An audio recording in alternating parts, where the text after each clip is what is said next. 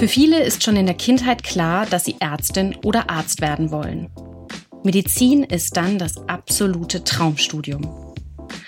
Doch einen Studienplatz zu bekommen scheint nicht so einfach zu sein. Man braucht schon ein extrem gutes Abi, heißt es.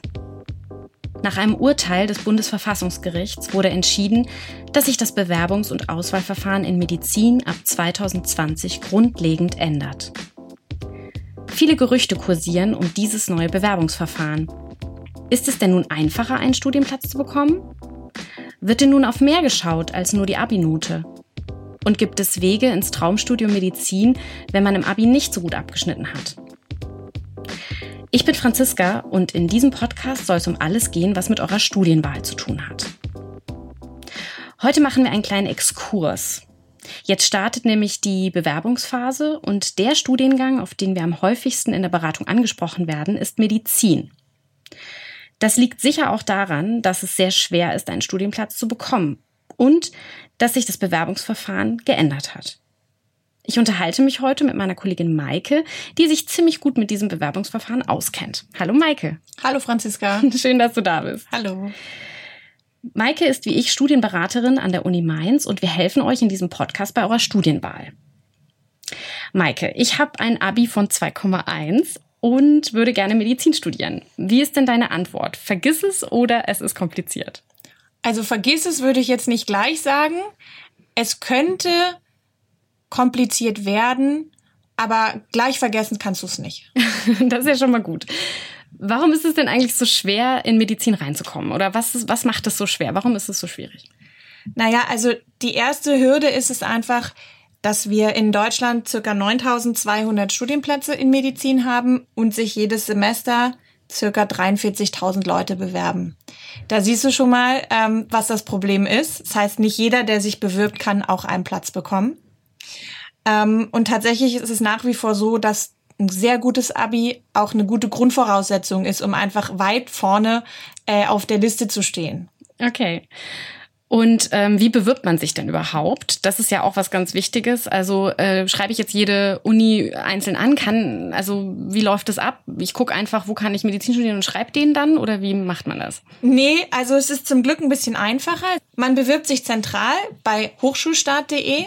Das ist eine Homepage, bei der sich alle Leute registrieren und bewerben müssen, die in Deutschland Medizin studieren möchten. Das heißt, du schreibst nicht jede einzelne Uni an und schickst dein Abi-Zeugnis und schickst dein Motivationsschreiben, sondern es ist ein Online-Formular, in dem gibst du deinen Namen an, deine Schule, deine Abiturnote und ähm, dann bewerb, bewirbst du dich eben über dieses Online-Portal. Das ist eine zentrale Stelle ähm, es kann sein, dass einige Hochschulen noch von dir fordern, dass du eine extra Bewerbung an die Hochschule einreichst, aber das wird dir dann im Rahmen der Online-Bewerbung auch mitgeteilt, beziehungsweise die Hochschulen sagen das auf ihren Homepages dann auch.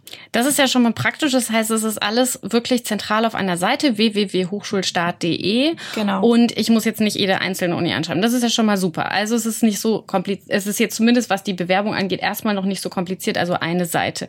Kann ich mich denn ähm, an allen Unis, wo es Medizin gibt, in Deutschland bewerben oder muss ich eine Auswahl treffen? Nein, du musst keine Auswahl treffen. Theoretisch könntest du dich an allen 35 Hochschulen bewerben, die Medizin anbieten. Da ist so ein bisschen die Frage, ob das Sinn macht. Ähm, das hängt auch mit deinen eigenen Kriterien zusammen, was du dir wünschst. Wenn es dir egal ist, ob du in München oder in Rostock studierst oder in Marburg oder in Mainz, ähm, kannst du dich natürlich überall bewerben. Aber man muss eben auch ein bisschen gucken, ähm, inwiefern das für mich realisierbar ist, wenn ich zum Beispiel in München einen Studienplatz bekomme, wo die Mieten wesentlich höher sind als in anderen Städten. Da kann man dann schon sagen, okay, das kommt für mich nicht in Frage. Auch vielleicht, weil es weit von meinen Eltern entfernt ist, von meinen Freunden, wie auch immer, weil mir die Stadt nicht gefällt. Also da gibt es ja ganz viele Gründe dann bewirbst du dich da halt nicht, aber theoretisch könntest du dich an allen 35 Hochschulen bewerben. Also das heißt, ich gucke so ein bisschen, ich kann natürlich auf meine, meine Kriterien gucken, darüber werden wir in dem Podcast auch noch sprechen, über die eigenen Kriterien. Ich kann also gucken, ähm, was ist mir sozusagen wichtig für vielleicht zum Beispiel den Studienort oder sowas. Aber wenn ich jetzt sage, mir ist alles wurscht, Hauptsache ich kann Medizin studieren, kann ich mich in 35 Unis bewerben. Genau. Okay. Ähm, jetzt haben wir ja schon am Anfang gesagt, das ist irgendwie kompliziert es gibt ja so genannte Quoten. Also das heißt, man bewirbt sich auf unter man oder man kann sich auf unterschiedliche Quoten bewerben. Quote heißt, es ist ein bestimmter Anteil der Studienplätze, die über ein bestimmtes Verfahren vergeben werden. Das hört sich jetzt schon sehr kompliziert an. Vielleicht kannst du es mal erklären, worum es da geht oder was das ist. Genau. Ähm, also die Studienplätze die an einer Hochschule zur Verfügung stehen, werden nicht alle gleich vergeben. Ja, das bedeutet, diese Anzahl der Studienplätze wurde nochmal in verschiedene Quoten unterteilt. Ähm, eine Quote davon, das sind 30 Prozent der Studienplätze, ist die sogenannte Abi-Besten-Quote. Das bedeutet, dass ähm, in dieser Quote nur Leute miteinander konkurrieren, die auch im gleichen Bundesland Abitur gemacht haben. Das heißt, wenn du in Rheinland-Pfalz Abitur gemacht hast, dann konkurrierst du auch nur mit Leuten, die ebenso in Rheinland-Pfalz Abitur gemacht haben. Ähm, da stehen keine Leute mit in der Liste, die in Bayern oder Berlin Abitur gemacht haben. Ihr habt alle unter den gleichen Bedingungen das Abitur bekommen, also konkurriert ihr nur untereinander. Und darüber, über diese Quote werden eben 30 Prozent der Plätze vergeben. Okay, das heißt, es sind, ähm, so wie die Quote eben schon heißt, die Besten aus einem bestimmten Bundesland. Also die Besten, genau. die das Abi am besten abgeschnitten haben. Genau. Okay. Da stehen zwar alle Leute drin, also von 1,0 bis 3,9, aber wie man sich schon denken kann, anhand des Namens ähm, sind da tatsächlich nur die allerbesten drin. Aber es, wenn ich das ähm, ähm, richtig verstanden habe, ist es ja, das ist nämlich auch so ein Gerücht, man muss jetzt nicht überall 1,0 haben, ne, in der Abiturbestenquote. Das ist jetzt nicht überall eine 1,0, das ist, kann mal eine 1,0 sein, aber es kann auch sein, dass es eine 1,2, 1,3 genau, ist, sowas in dem Kann sein. Aber also ich glaube, ich habe noch nichts gesehen, was bei jetzt, sage ich mal, 1,8 war oder okay. sowas. Das gibt's eigentlich nicht. Also es sind die besten, so wie die Quote schon ja. heißt. Alles klar. Wie geht's weiter? Was gibt es noch für Quoten? Genau, dann gibt es ähm, dieses, das sogenannte Auswahlverfahren der Hochschule. Die Abkürzung dafür ist ADH. Das wird gerne einfach als Abkürzung überall verwendet. Das heißt, wenn du die Abkürzung ADH siehst, weißt du, das äh, bezieht sich auf die Hochschule, an der du dich bewirbst. Das sind 60 Prozent der Plätze. Und da fängt es dann an, etwas, wie du vorhin gefragt kompliziert. hast, komplizierter zu werden, weil einfach ähm, für die Auswahl dieser 60 Prozent der Plätze verschiedene Kriterien herangezogen werden. Es gibt einen sogenannten ähm, Kriterienkatalog aus ganz verschiedenen Kriterien. Mhm. Ähm, und da, die Hochschulen können selber entscheiden, welche Kriterien sie aus diesem Katalog heranziehen. Ah, okay. Ja, das heißt, es ist auch nicht an jeder Hochschule gleich. Mhm. Was, sind das für, was sind das so für Kriterien? Was kannst du da Beispiele nennen? Genau, also ein Kriterium ist auf jeden Fall die Abiturnote, nach wie vor, weil du vorhin gefragt hattest. ähm, dann kann es sein, dass bestimmte Hochschulen auch auf Einzelfachnoten gucken. Also zum Beispiel, wie gut warst du in Biologie, wie viele Punkte hast du in Englisch gehabt oder in Physik oder mhm. sowas. Das kann auch sein. Ähm, dann das Ergebnis eines fachspezifischen Studierfähigkeitstests, mhm. TMS, mhm. Test für medizinische Studiengänge. Da erzählen wir später noch mal was oder ein bisschen genaueres okay, zu. Genau. genau. Also der kann auf jeden Fall ähm, herangezogen werden. Dann zum Beispiel eine abgeschlossene medizinische Ausbildung, wenn mhm. du nach dem Abi zum Beispiel Physiotherapeutin gelernt hast, kann das nochmal dich, äh, dir Punkte geben. Ähm, eine Berufstätigkeit, ein Ehrenamt, ein freiwilliges soziales Jahr, Bundesfreiwilligendienst, ähm, eine äh, Preise in Wettbewerben, wenn jemand zum Beispiel in Jugend forscht gewonnen hat. Also da gibt es verschiedene Sachen, ähm, die herangezogen werden können.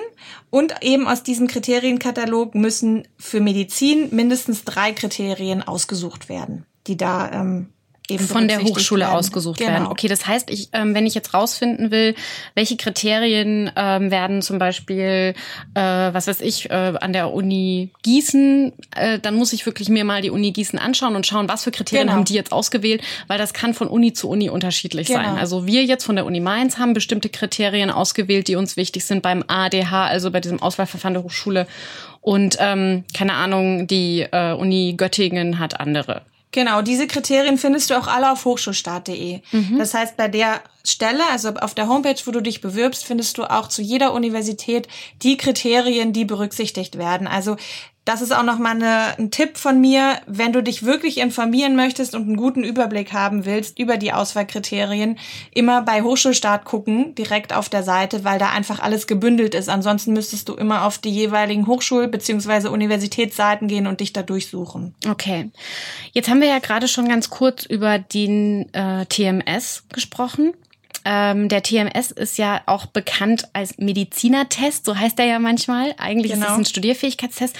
Ähm, Kannst du mal so ein, ich weiß nicht, wir haben ja schon öfter auch mal drüber gesprochen ähm, im Team, was eigentlich das für ein Test ist. Ähm, hat man, muss man da jetzt schon medizinische Fachkenntnisse haben oder was wird da getestet? Nee, medizinische Fachkenntnisse brauchst du nicht. Das wäre ja auch Quatsch, weil du willst ja erst Medizin studieren. Das heißt, da hast du noch gar keine medizinischen Fachkenntnisse. Ähm, nee, also da geht's tatsächlich um ähm, naturwissenschaftliches Wissen, also unter anderem Sachen, die du auch aus der Schule vielleicht kennst, äh, Mathematik, Biologie, Physik, ähm, logisches Denken, Abstraktionsvermögen, ähm, Schnelligkeit beziehungsweise ähm, unter Druck Aufgaben lösen. Also sowas. Ja, du hast halt in diesem Test bestimmte Vorgaben, wie viel Zeit du für bestimmte Aufgaben hast und damit soll einfach, wie der Name schon sagt, deine Studierfähigkeit ähm, getestet werden. Also es ist schon auch so ein bisschen, wenn ich mich richtig erinnere, ich glaube, du hast den sogar mal gemacht, ne? Oder angefangen zu oh, machen. Ja. Gell? also auf jeden Fall, wenn ich mich richtig erinnere, ist es schon eine Art irgendwie Intelligenztest auch. Aber auf jeden Fall. Genau. Also so, also das heißt heißt, man kann das auch ein bisschen trainieren. Genau, also man sollte es trainieren, wenn man daran teilnehmen möchte. Ähm, das ist sehr gut erlernbar und es gibt auch ganz viel Literatur und auch Kurse dazu, ähm, die man zur Vorbereitung nutzen kann. Und ich empfehle jeden, der den Test absolvieren möchte, da nicht ohne Training reinzugehen. Okay. Auch wenn man sagt, ich hatte Physik und ähm, Biologie Leistungskurs, ähm, trotzdem auf jeden Fall sich gut darauf vorbereiten ähm, und auch mal die Zeitangaben berücksichtigen im Training, weil das sind Sachen, ähm, da, da könnte man dann daran scheitern während des Tests. Und ähm, dieser Test, also dieser TMS-Test, wieso ist der jetzt so wichtig? Genau, das hatte ich ja vorhin schon gesagt, dass in diesem Auswahlkatalog der Kriterien ähm, der TMS-Test eben eine Berücksichtigung finden kann. Und jetzt, wenn wir uns mal das Auswahlverfahren der Hochschule der Uni Mainz angucken, dann kann dieser Test maximal 45 Punkte von 100 geben. Ja, und die Abi-Note kann auch maximal 45 von 100 geben. Das heißt, du siehst, wie wichtig der Test ist. Ja, wenn du jetzt einen ganz schlechten Test machst oder vielleicht gar keinen Test hast, dann hast du einfach keine Punkte davon. Das bedeutet, du hast einfach vielleicht nur die Punkte aus deinem Abi. Ähm, insofern mhm. empfiehlt es sich schon, diesen Test zu absolvieren, um die Chancen zu verbessern oder um überhaupt Chancen auf dem Platz zu haben. Das heißt, jetzt arbeiten alle Universitäten in Deutschland mit einem Punkteverfahren. Es geht also nicht mehr nur noch um die Abi-Note. Früher war es ja so, da brauchte man halt in erster Linie ein Abi von so und so und dann ist man halt reingekommen. Aber jetzt läuft das über ein Punkteverfahren. Man sammelt also Punkte. Und man kann in den unterschiedlichen Kriterien, die die Unis einbeziehen, also man hat zum Beispiel eine Ausbildung gemacht oder eine FSJ oder eben für das Ergebnis des TMS-Tests oder auch für die Abi-Note eine bestimmte Punktezahl bekommen. Und wo früher galt, je besser das Abi, desto höher die Chancen, gilt jetzt, je mehr Punkte ich habe, desto höher sind meine Chancen. Und ich fasse nochmal zusammen, der TMS ist deshalb so wichtig, weil man da extrem viele Punkte sammeln kann. Wenn man ihn also nicht gemacht hat, fehlen einem entsprechend viele Punkte. So, an der Stelle ist vielleicht noch wichtig zu erwähnen, der Gesetzgeber hat für das Auswahlverfahren Medizin bestimmt, dass alle Unis einen Studierfähigkeitstest in ihrem Kriterienkatalog aufnehmen müssen. Das ist also ein obligatorisches Kriterium, also verpflichtend. Wie ist das? Ist das an vielen Unis wichtig, den Medizinertest, also den TMS-Test im Speziellen gemacht zu haben? Oder sogar an den meisten? Also sollte man den schon machen? Hast du da eine Empfehlung? Also, wir haben ja vorhin darüber gesprochen, dass du dich theoretisch an 35 Hochschulen bewerben mhm. könntest.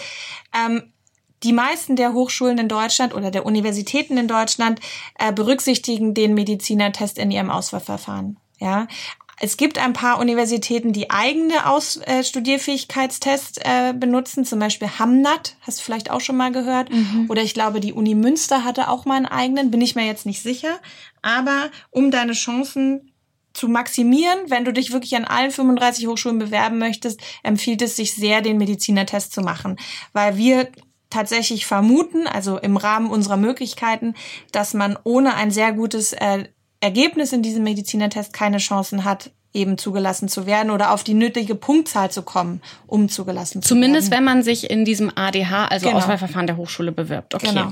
Was gibt es denn? Jetzt gibt es ja noch eine Quote, ne? Ähm, also das heißt, wir haben jetzt das, die Abiturbestenquote 30 Prozent, 60 Prozent Auswahlverfahren der Hochschule. Jetzt sind ja noch 10 Prozent übrig. Was ist da denn mit los? Genau, 10 Prozent. Äh, zehn Prozent der Plätze sind noch übrig. Ähm, das ist nicht viel, aber trotzdem sind sie noch da. Ähm, diese Quote nennt sich zusätzliche Eignungsquote.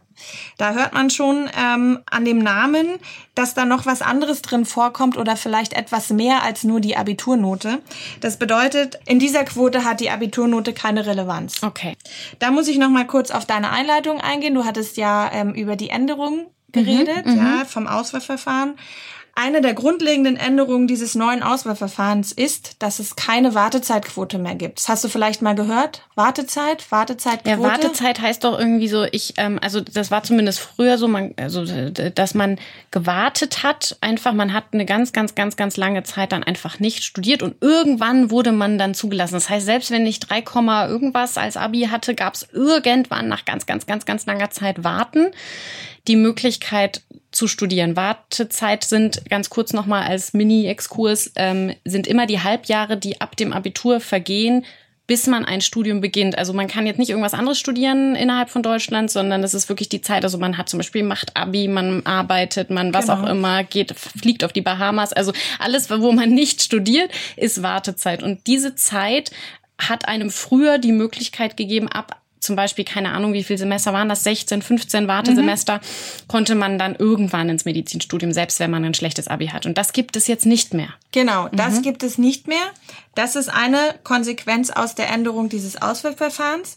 Ähm, das bedeutet, früher hat jemand ein Abi von 3,9 gemacht und hat gemerkt, das wird nichts mit dem Studienplatz, hat eine Ausbildung gemacht, hat gearbeitet und hatte irgendwann nach seinem Abi 15, 16, 17 Wartesemester gesammelt. Mhm und konnte sich dann bewerben und hat eben darüber über seine Wartezeit einen Platz gekriegt. Das gibt es jetzt nicht mehr. Das bedeutet, man kann einfach nicht mehr auf einen Studienplatz warten und irgendwas anderes in dieser Zeit machen. Man muss sich immer diesem Auswahlverfahren quasi stellen, ja, mhm. was wir schon gerade besprochen hatten. Und da ist dann dieses diese, diese zusätzliche Eignungsquote eben wichtig, weil da könnte man jetzt eine Chance haben, wenn man kein gutes Abi hat. Genau, was wir da nicht vergessen dürfen ist, dass es natürlich ganz viele Leute gibt, die jetzt schon warten. Hm. Ja, also wenn du jetzt, weiß ich nicht, vor fünf Jahren Abitur gemacht hast, ein schlechtes Abitur und gemerkt hast, das wird nichts mit meinem Platz und ich warte jetzt und mache eine Ausbildung und ich gehe arbeiten, das war ja nicht absehbar, hm. beziehungsweise nicht so, so leicht absehbar, dass sich das ändert. Hm. Da gibt's ja ganz viele Leute, die jetzt warten, die einfach gehofft haben, dass sie einen Platz bekommen. Ja. Die sitzen da jetzt schon mit ihren 14 Wartesemestern und warten immer genau, noch. Genau, und die genau. sind tatsächlich jetzt ein bisschen enttäuscht, dass hm. es eben die Möglichkeit nicht mehr gibt, über diese Wartezeiten Platz zu bekommen. Mhm. Und dafür ähm, wurde, um diesem, diesem Warten eben Rechnung zu tragen, wurde unter anderem auch ähm, eine zusätzliche Eignungsquote eingeführt. Ähm, in der die Wartezeit, die die Leute gesammelt haben, auch mit Punkten versehen wird. Mhm. Wir haben ja vorhin über diese Punktevergabe mhm. gesprochen. Ne? Ähm, und du kriegst quasi für jedes Semester, was du gewartet hast, kriegst du mhm. drei Punkte. Das bedeutet, wenn du jetzt zehn Semester gewartet hast, dann bekommst du 30 Punkte. Mhm noch dieses Semester. Okay. Ja. Und dazu ist aber auch genauso wichtig der Test für medizinische Studiengänge. Genauso okay. wie im Auswahlverfahren der Hochschule. Du kannst Punkte bekommen für deine abgeschlossene Berufsausbildung oder für eine Berufstätigkeit. Das heißt, nehmen wir mal an, da gibt es Leute, die seit zehn Semestern warten, die haben in der Zeit eine Ausbildung gemacht und gearbeitet. Die kriegen also für ihre zehn Semester Wartezeitpunkte. Mhm. Dann kriegen sie fünf Punkte für ihre Ausbildung und zwei Jahre für die Berufstätigkeit. Mhm. Ja ähm, müssen aber trotzdem einen sehr guten Medizinertest haben, weil auch dieser Test ähm, sehr viele Punkte geben kann. Okay, das mit den Punkten für die Wartezeit ist zumindest jetzt gerade so, denn dabei handelt es sich um eine Übergangsregelung, um den Leuten, die jetzt eben so lange gewartet haben, wir haben es eben schon gesagt, noch Rechnung zu tragen. Und diese Übergangsphase geht noch bis Ende 2021. Ich fasse also nochmal zusammen. Der Studierfähigkeitstest ist also nicht nur im Auswahlverfahren der Hochschule wichtig, sondern auch in der zusätzlichen Eignungsquote. Und auch da ist es sogar ganz ähnlich wie im Auswahlverfahren der Hochschule, dass man Punkte sammelt und zum Beispiel für eine Ausbildung Punkte sammeln kann. Was da vielleicht noch wichtig ist, da kann man jetzt nicht mit jeder Ausbildung ankommen, sondern das sind nur Ausbildungen in Gesundheitsfachberufen und die sind genau definiert, oder? Genau, es gibt ähm, eine Liste mhm. von Berufsausbildungen, die bundesweit eben im Auswahlverfahren für Medizin berücksichtigt werden. Ich nenne einfach mal ein paar Beispiele, damit du mal so einen Eindruck hast, was da alles drin vorkommt. Mhm. Ähm, vorhin hatten wir Physiotherapeutin mhm. schon genannt, ja. Dann ähm, Notfallsanitäterin, mhm. natürlich auch Kinderkrankenschwester, Logopädin, Ergotherapeutinnen, Diätassistentinnen mhm. hatte ich tatsächlich noch nie in der Beratung, ähm, aber auch das wird berücksichtigt. Altenpflegerinnen, Hebammen, Entbindungspfleger. Also es ist eine ganz breite Liste. Mhm. Man sollte natürlich schauen, wenn man ähm, sich überlegt, eine Ausbildung zu machen, dass man möglichst eine von diesen Ausbildungen macht, weil mhm. man eben nur dafür dann die Punkte bekommt. Mhm. Es kann durchaus sein, dass es andere medizinnahe oder medizinische. Ausbildungen gibt, ähm, die du interessant findest oder die man machen kann, die aber eben nicht auf dieser Liste stehen. Okay.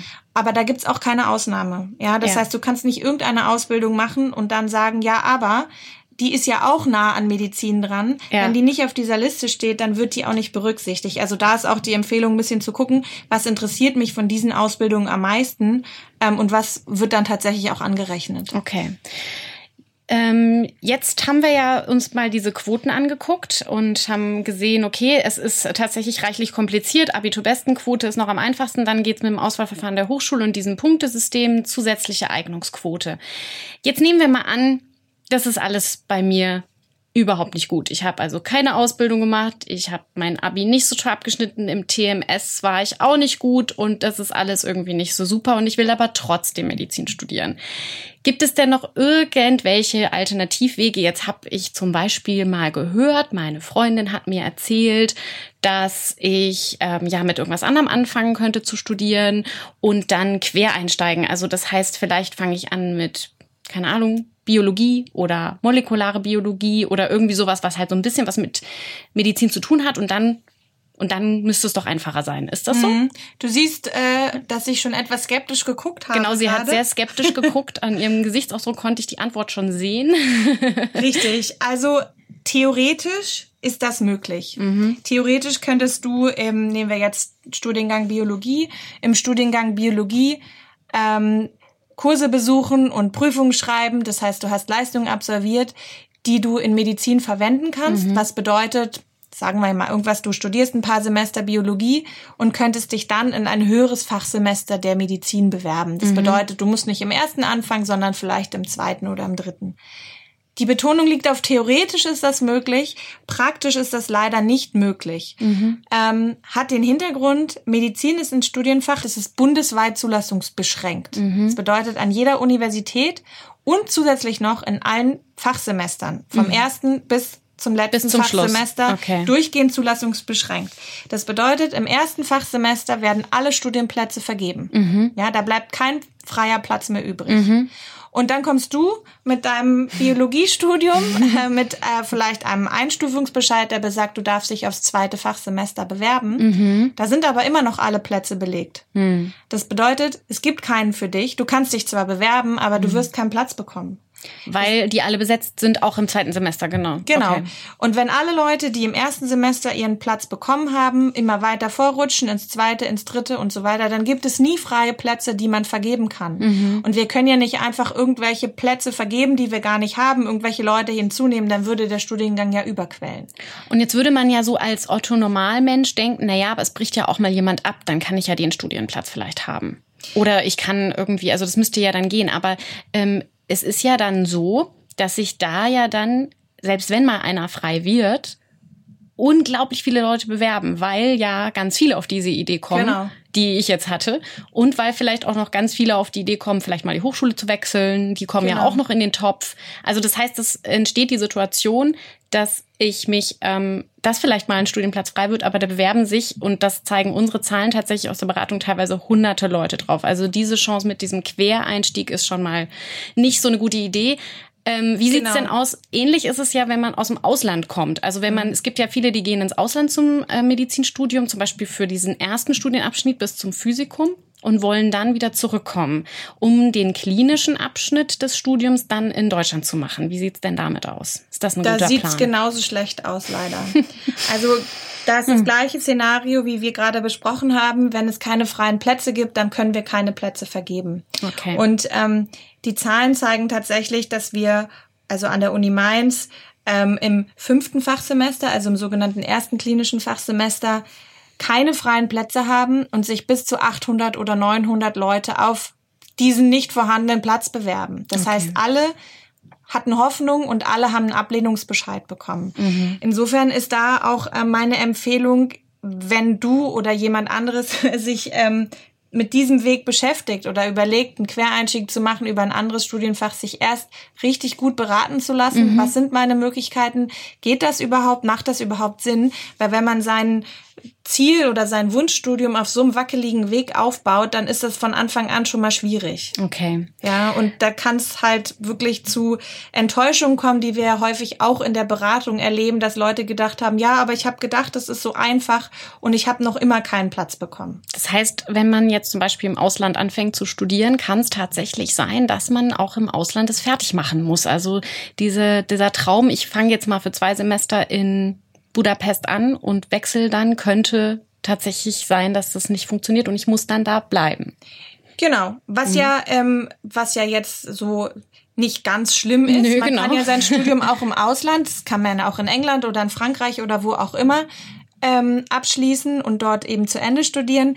Da ist eben die Sache, ähm, sobald du in der Klinik bist, also im ersten klinischen Fachsemester, musst du auch die Sprache in dem Land sprechen. Und das ist eben der Punkt, viele Leute, die nach Ungarn gehen oder auch nach Rumänien oder auch in andere Länder, die von Anfang an äh, sich nicht mit der Landessprache beschäftigen, weil das Studium ist nämlich auf Englisch oder auch auf Deutsch in manchen Städten. Ähm, und die gehen dann in die Klinik und können sich mit den Patienten nicht unterhalten. Das ist natürlich schwierig. Deswegen blöd, ja. bewerben sich so viele Leute.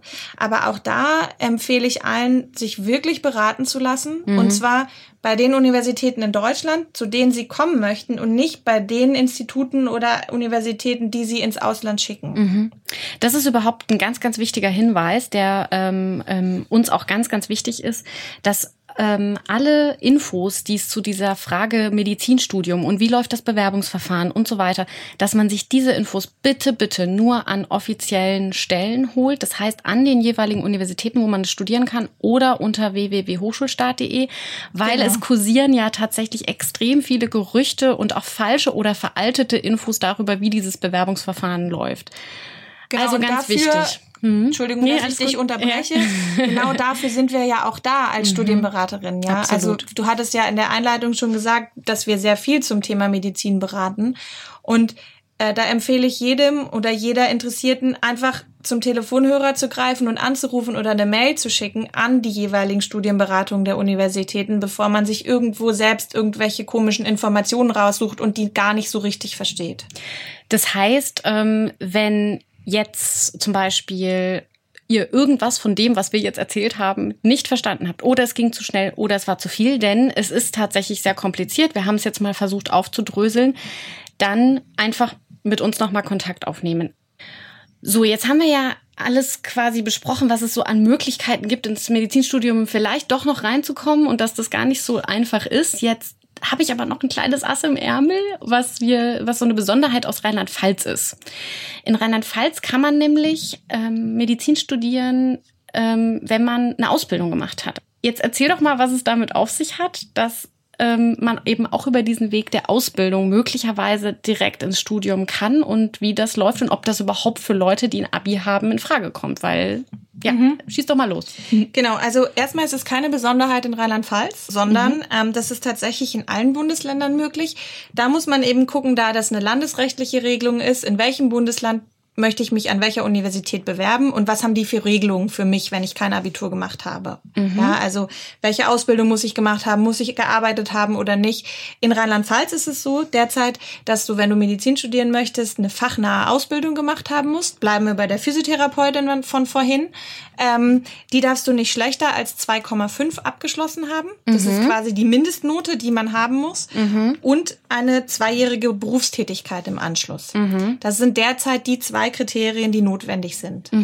Ähm, da ändert sich gerade was. Das heißt, wir warten jetzt auf die Änderungen, ähm, dass man vielleicht nicht mehr zwei Jahre Berufserfahrung braucht. Das heißt, man kann sich dann nur mit der Ausbildungsnote bewerben. Das ist aber noch nicht endgültig. Das könnte tatsächlich bald der Fall sein. In Rheinland-Pfalz kannst du dich über diese Möglichkeit auch bewerben, wenn du Abi gemacht hast. Das Ach heißt, so. dein schlechtes Abi oder mehr oder weniger schlechtes Abi von 2,1 würde dann nicht mehr zählen, sondern deine Ausbildungsnote würde dann zählen.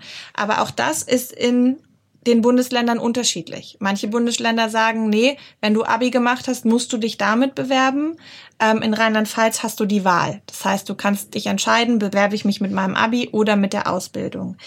Auch da ist aber die Sache, wenn du deine Ausbildung mit 2,1 abschließt, dann sind deine Chancen nicht besser, als wenn du dich mit dem Abi bewirbst. ja, weil du okay. eben mit dieser Ausbildungsnote auch wieder am vorhin schon erwähnten Auswahlverfahren der Hochschule teilnimmst. Das heißt, ich sollte dann zumindest die Ausbildung extrem gut abschließen. Also die, das, was du jetzt vorhin sagtest, dass die, dass das Kriterium, um das überhaupt machen zu können, 2,5 ist, das würde aber nicht reichen, dass ich jetzt die Ausbildung mit 2,5 abgeschlossen habe, um einen Studienplatz zu bekommen, sondern nur, um überhaupt diesen Weg gehen zu können. Genau. Aber um wirklich einen Studienplatz zu bekommen, müsste ich dann meine Ausbildung extrem gut abschließen. Aber das wäre so noch so eine, das wäre noch so ein alternativer Weg. Ich könnte jetzt also sagen, na gut, okay, mein Abi war jetzt halt irgendwie mit 2,1 zwar gut, aber halt nicht für Medizin gut genug. Und jetzt mache ich noch mal eine Ausbildung zur Gesundheits- und Krankenpflegerin, ähm, schließe das im Idealfall mit einer 1 ab, also vielleicht sogar mit einer 1,0. Und dann bewerbe ich mich tatsächlich mit der Note, also mit 1,0 für Medizin. Genau. Angenommen, du würdest deine Ausbildung, deine Berufsausbildung als Krankenschwester, Krankenpflegerin, Entschuldigung, ähm, auch mit 2,1 abschließen und würdest merken, damit habe ich keine Chancen auf den Platz, dann hättest du immer noch die Möglichkeit, ein weiteres Ass aus dem Ärmel zu ziehen, nämlich eine meisteräquivalente Weiterbildung, eine Fachweiterbildung zu absolvieren. Das ist jetzt zum Beispiel im Krankenhaus sind es ähm, Fachausbildung für Intensivpflege oder sowas. Da müsste man sich dann erkundigen, was genau darunter zählt. Ähm, das sind Fachweiterbildungen, die mindestens 400 Unterrichtsstunden haben und diese Fachweiterbildung, also die Note dieser Fachweiterbildung, würde es dir dann ermöglichen, sich, dich auch zu bewerben. Also da gibt es tatsächlich noch Wege, über die berufliche Qualifikation zu kommen, aber auch da würde ich allen Leuten empfehlen, dass sie sich von uns beraten lassen, ob das Sinn macht, was die Noten angeht. Und ganz wichtig, es gibt in Rheinland-Pfalz keine Sonderquote für beruflich Qualifizierte, sondern die kommen quasi in den gleichen Topf rein wie die Abiturienten. Was bedeutet, wenn du dich an unseren Medizinertest vorhin erinnerst, auch beruflich Qualifizierte müssen einen sehr guten Medizinertest mitbringen. Okay. Aber das ist ja schon mal ganz spannend. Das heißt, ähm, wenn ich jetzt dazu Fragen hätte oder wenn ähm, ich sag mal, ihr dazu Fragen habt, wie das mit diesem alternativen Weg ist, dann einfach an die Studienberatung wenden, an uns wenden, jetzt wenn es um Genau. Rheinland-Pfalz geht oder wenn es um andere Bundesländer geht, bitte an die Studienberatung der jeweiligen Universitäten in dem Bundesland, um mal zu fragen, wie sieht's denn aus mit diesem Be- Weg über berufliche Qualifikation? Wäre das vielleicht noch was? Genau. Überhaupt ähm, hatte ich ja jetzt vorhin auch schon mal betont, bitte einfach uns anrufen, uns äh, mailen, wenn ihr Fragen habt, wenn ihr irgendwas jetzt nicht verstanden habt. Wir tun auf jeden Fall auch noch alle Links, wie immer, in die Podcast-Beschreibung, damit ihr auch den TMS-Test findet und Hochschulstart findet. Das heißt, das werden wir alles verlinken. Ich habe da auch noch eine Ergänzung. Ja. Und zwar gerade weil ja Medizin und das Auswahlverfahren und Bewerbungsverfahren so schwierig ist, planen wir derzeit, dass wir in der Woche ab 13. Juli, vielleicht auch eine Woche später, da könnt ihr dann mal einfach auf der Homepage schauen, ähm, eine Chat- und Videoberatung zum Thema Medizin und Auswahlverfahren anbieten. Ähm, da müsstet ihr euch dann anmelden bei uns. Das wird dann aber auf der Homepage nochmal genau erklärt. Ähm, und dann könnten wir mit euch chatten, beziehungsweise ihr könnt eure Fragen per Chat stellen oder auch per Videotelefonie, wenn ihr möchtet. Ähm, und um euch nochmal einfach individuell beraten zu lassen, aber ihr könnt auch jederzeit gerne vorher einfach anrufen. Genau. So, jetzt ist Medizin ja nicht der einzige tolle Studiengang und viele wissen eben gar nicht so genau, was sie eigentlich studieren wollen. Darum geht's ja in diesem Podcast, also nämlich, dass wir euch unterstützen wollen, dass ihr das für euch passende Studium findet. Damit dieses Studium eben zu einem passt, ist es wichtig, dass es einen interessiert und einen das, was da so verlangt wird, nicht vollkommen überfordert. Das heißt also, wichtige Kriterien für eine gute Studienwahl sind also die eigenen Interessen und die eigenen Fähigkeiten. Aber wie kommt man eigentlich von seinen Interessen auf den passenden Studiengang? Ihr trefft euch vielleicht gerne mit Freunden, geht tanzen, schaut gerne Serien, aber was hat das jetzt mit eurer Studienwahl zu tun? In der nächsten Folge ist Julia wieder mit dabei und wir schauen, wie man eigentlich den eigenen Interessen und Fähigkeiten auf die Spur kommen kann und dadurch das passende Studium findet. Falls ihr Fragen habt, haben wir ja jetzt schon ganz oft gesagt, schreibt uns einfach unter zsb.uni-mainz.de. Maike, möchtest du noch was sagen oder sind wir durch mit dieser Folge? Ich glaube, wir sind durch mit dieser Folge. Es hat Spaß gemacht. Ich weiß auch, dass es eine komplizierte Thematik ist, aber vielleicht konnten wir ja dazu beitragen, dass es etwas mehr Klarheit geschaffen hat. Vielen Dank, dass du da warst und ähm, auch euch vielen Dank fürs Hören. Wir hören uns beim nächsten Mal. Bis dann. Ciao. Tschüss.